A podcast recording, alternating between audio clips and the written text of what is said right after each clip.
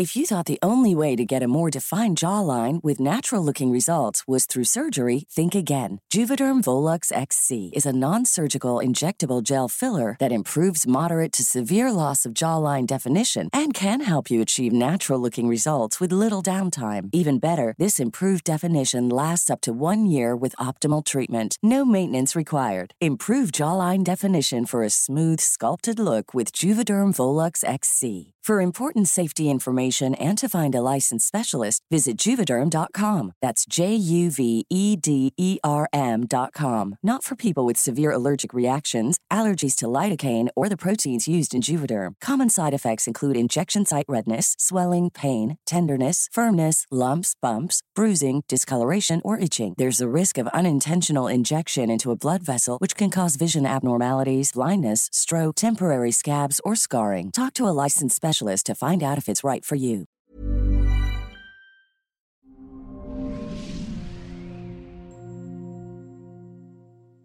Bienvenidos al programa Las tres R's. Repara, resete y regenera para siempre tu cuerpo y tu vida. Soy Natalie Marcus, nutróloga funcional, especialista en medicina mente-cuerpo.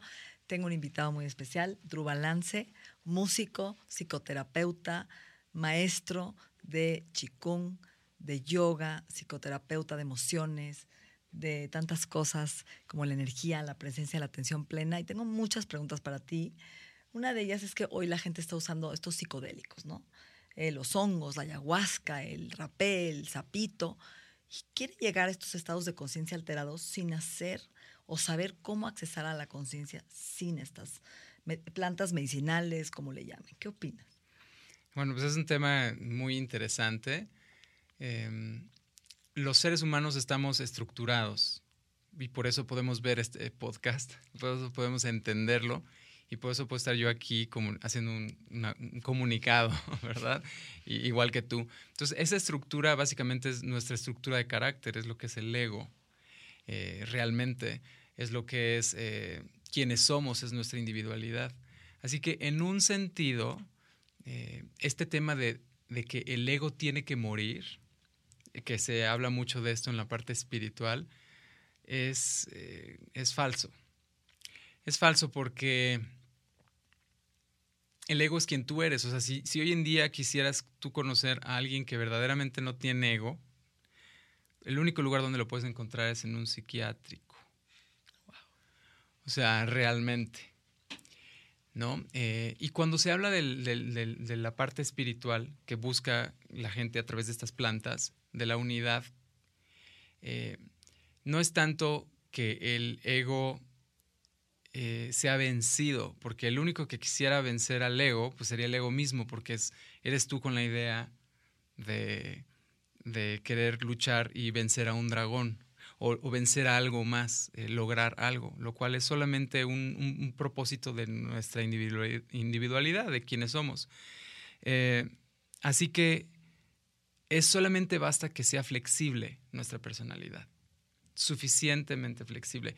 Y el trabajo espiritual o el trabajo psicológico, o como le quieras llamar, para mí es lo mismo, em, es un tema de crear flexibilidad, de dejar que pase la esencia de lo que tú eres, o le puedes llamar la luz de lo que tú eres, como quieras, eh, y, que, y que eso pase y suceda.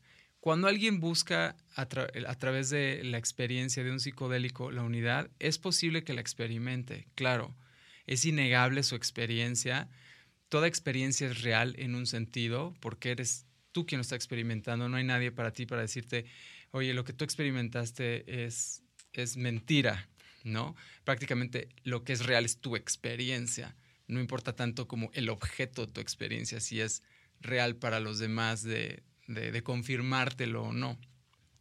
Pero el problema que normalmente veo es, número uno, hay un riesgo. Si alguien tiene un núcleo psicótico, eh, y un núcleo psicótico es un término que los psicoterapeutas usamos eh, con respecto a que si hay un riesgo de escisión de la psique, eh, puede ser dañino. Entonces, simplemente, si alguien realmente quiere hacer algo así, más vale que trabaje con un profesional. Eh, y puede eh, evaluarlo, se le hace una un historial de salud eh, psicológico, psiquiátrico y demás, y en un entorno eh, contenido, contenido puede, puede lograr una buena experiencia. Y a veces el mismo terapeuta dice, tú no, simplemente. El otro problema que normalmente se encuentra la gente es que, ok, tuvo una experiencia de unidad y todo, le puede cambiar la vida en un sentido, pero esa experiencia va a regresar al paquete que somos. O sea, cuando se vuelve a, reconstruir la individualidad, se reconstruye tal cual como estamos formados. Y eso incluye nuestras propias limitaciones y qué tan rígida o qué tan flexible la estructura. Así que hay que trabajar en vigilia para que, para que ese tipo de experiencias lleguen a tener como el máximo potencial si es que uno la busca por esa vía. Pero si abandonamos la, si abandonamos la vigilia y solamente nos enfocamos en tomar psicodélicos o algo así, eh, estamos exactamente haciendo, estamos negando la realidad misma. Que por eso la gente se adicta, ¿no? Y que hay que hacer cada vez más. Y cada vez hace más ayahuascas cada mes, ¿no? Porque no puede llegar a esos estados alterados de conciencia o esa unidad por sí solo. Pues el riesgo es que se crea que esto que está aquí no es divinidad misma y no es el milagro que estás buscando. Y cuando en realidad lo es. O sea, este instante es exactamente lo más loco y sublime y bizarro y magnífico que hay. Este instante tal cual es. O sea, la realidad se manifiesta en este instante exactamente como es. Exactamente como esta mesa o en tu casa como esta computadora o monitor o teléfono lo que estés experimentando en este instante es la manera en la que la realidad se está, está eligiendo manifestarse enfrente de ti. Entonces, si no hay ese reconocimiento de que este instante en ayahuasca o este instante en sueño, que es posible, o este instante en vigilia, o este instante con unas copitas, es magnífico y es suficiente y es extraordinario, no va, no va a haber una integración y una verdadera eh, como espiritualidad arraigada, arraigada en la realidad.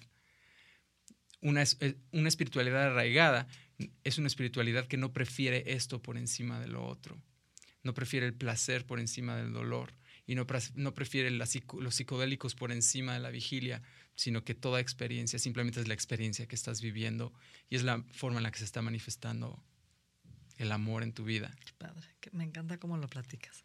Y es cierto, porque entonces dejas de asombrarte con la vida, pierdes la capacidad de, sorprenderte, de disfrutar, de estar aquí en el presente. Totalmente. Estamos buscando algo más todo el tiempo. Todo el tiempo. Y ahí viene la insatisfacción, y ahí vienen las drogas, ¿no? Ahí viene el apego.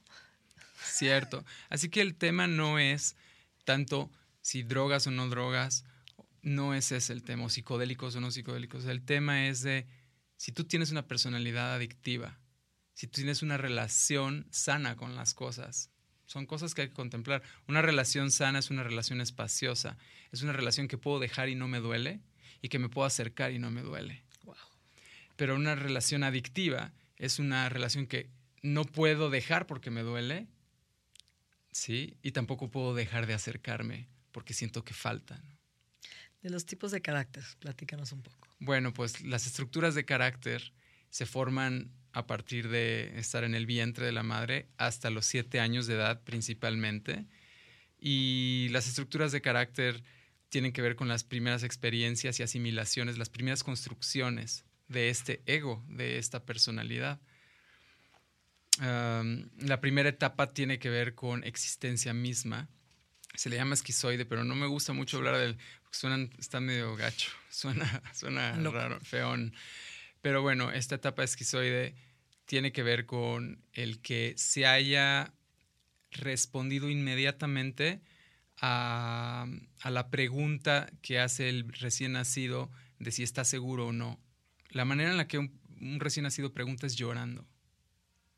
En cuanto llora un niño y hay inmediato, cuando la mamá o el papá se acercan a ver qué tiene, el, ser intuye que va a sobrevivir y que este mundo es bueno. Y ahí se siembra una semilla que es la ficha de dominó de toda nuestra existencia. Eh, y después vienen otras etapas, la etapa oral que tiene que ver ya con la nutrición, ok, este mundo ya es seguro, ya estoy creciendo, ya me puedo nutrir y se me está dando lo que yo estoy pidiendo, yo lloro y, se me da, yo lloro porque tengo frío y se me cubre. Estas, estas necesidades de sobrevivencia. Estas necesidades de sobrevivencia. Y ya después vienen necesidades más de formación, eh, que tiene que ver con el que hayas sido reconocido y dejado ser, el que tu ser seas, sea dejado expresar en tu familia. Eh, ese es todo un tema. Eh, ¿Tiene que ver con cuál? Con el... Tiene que ver con el... Eh, con la tercera etapa de carácter. ¿Con el rígido? No, el rígido sería la cuarta etapa de carácter. Sí. es, este, no, es el histérico, ¿no? No, y la histeria es una forma de rigidez. Ok. Ah, con la tercera etapa de, de carácter, que es... Eh, masoquista. Masoquista. Ya. Gracias. Es que, ¿sabes qué? Te voy a decir por qué no me estoy acordando. Yo les cambié el nombre. Hace 15 años les cambié el nombre para que en los talleres de, de yoga que yo doy no usar esos términos y usar otros tipos de... El oral, por ejemplo, yo le llamo el lover.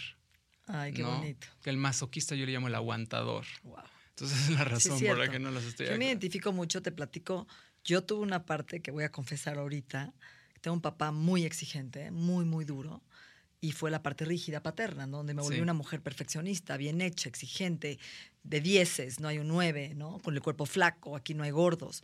Así fue mi vida, ¿no? O sea, el día que llegué con 12, 12 kilos me corrió de mi casa por gorda, o sea, no habían, o sea, muy duro, ¿no? Y, y yo pude haberme ido a la parte opuesta de, ¿no? Ahora no te complazco y no te agrado y me voy al masoca, al masoquista, que es el que pues engorda y se siente inmerecedor y hace todo lo contrario, ¿no?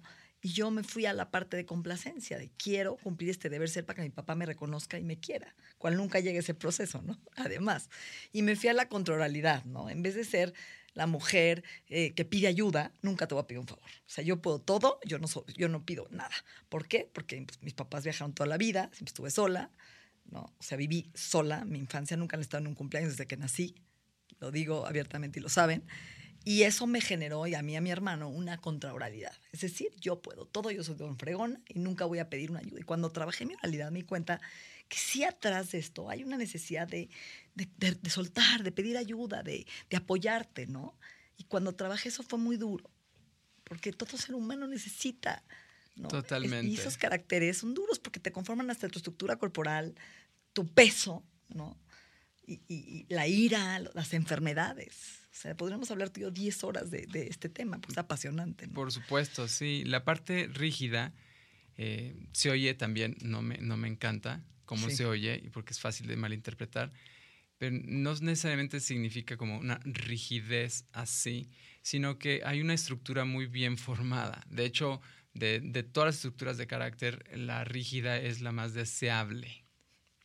Es la más deseable porque es la que tiene una buena estructura. Tiene muchos problemas igual que todas las otras, pero porque es una adaptación a la realidad y no hay perfección en esa adaptación. Hay heridas y hay temas detrás, pero la rigidez es, es estructurada. Por ejemplo, el esquizoide del libro es completamente desestructurado y, son, son temas que sí son muy apasionantes. Y la contra de lo que hablas de que revisaste tu oralidad, que la oralidad para los que están en el público es esta etapa de la que hablaba la segunda, de haber sido nutrido o no. Eh, eh, el miedo eh, al abandono, ¿no? Sí, es tu, es tu derecho a...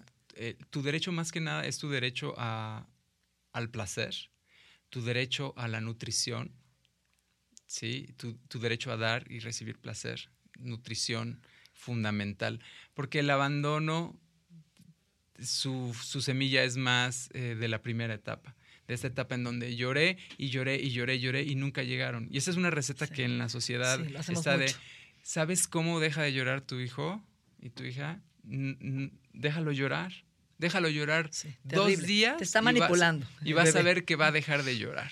Terrible. Es, y eso es una herida terrible, porque al dejar de llorar quiere decir que el niño dijo en la madre. Nadie estuvo para mí. Esto, el mundo es terrorífico y, entonces retrae su energía hacia adentro y se va hacia adentro y se vuelve sumamente introspectivo. Ahora, todo tiene, toda herida tiene un potencial. ¿Qué eso te iba a decir ahorita? Porque yo hoy agradezco a mi papá Claro. muchísimo, ¿no? Porque Claro. yo, o sea, gracias a lo que hizo hoy, soy una mujer súper autosuficiente, que cumplo todas las metas, los retos, me pones un trabajo y lo hago. las- o sea, esa disciplina que hoy la Claro. transformé en ese amor, ¿no? 100%. Entonces siempre, ¿herida es herida o es potencial? Mm, depende de cada, de cada me quien. encanta. Sí, 100%. Así está, así está todo esto. ¿Cómo te gustaría cerrar este podcast tan interesante? Pues... eh, Fascinante, ¿no? La mente humana. sí, es fascinante. Último, a ver, te quiero decir un ejemplo que me vas a decir que estoy loca, pero a ver, estoy oyendo estos casos de mujer, de la personalidad múltiple, que en una personalidad múltiple es celíaco. Tenía celiaquía y come gluten, pero el misma persona en otra personalidad no tiene celiaquía. ¿Cómo puede ser que este, esto nuevo que está surgiendo en, la psicología, personalidades múltiples en la misma persona es alérgico a una cosa y cuando cambia personal es otra? ¿Qué piensas? Claro, pues hasta la epigenética está investigando esto. Sí, que personas con múltiple personalidad, Juan, Lorena y Gonzalo en uno mismo cuerpo, son, tienen, uno tiene alergia y el otro no, y el otro tiene epilepsia y el otro no, ¿no?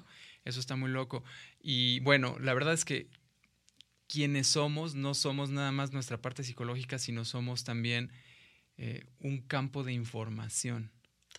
Esto es algo que en la escuela Hunyuan vemos dentro de la parte del, del Chinen Chikung, el cómo trabajar con la información que es parte del campo de información de energía alrededor de nosotros. Esa información, para mí, es lo que es el, el- bloque que, que- que da las instrucciones al- a cómo se van a comportar las células, a cómo se van a comportar los átomos en el cuerpo, la cualidad de cada, eh, de cada cadena eh, muscular, etcétera, etcétera. Entonces, es algo, es, un- es una cosa que no, no vamos a dejar de, de aprender ni de descubrir en esta vida, pero es fascinante. Yo lo que diría es que interésate por la psicología, es padrísimo leer un libro como de Eric Fromm, por ejemplo, o de Viktor Frankl, son libros muy digeribles. eh, que, con los que puedes entrar a la parte de la psicología y ya si quieres clavarte más, pues puedes leer eh, a Jung, sí, que es un gran, para mí es el más grande de todos los psicoterapeutas de, de la historia. Muchísimas gracias, Rubén. Hombre de nada.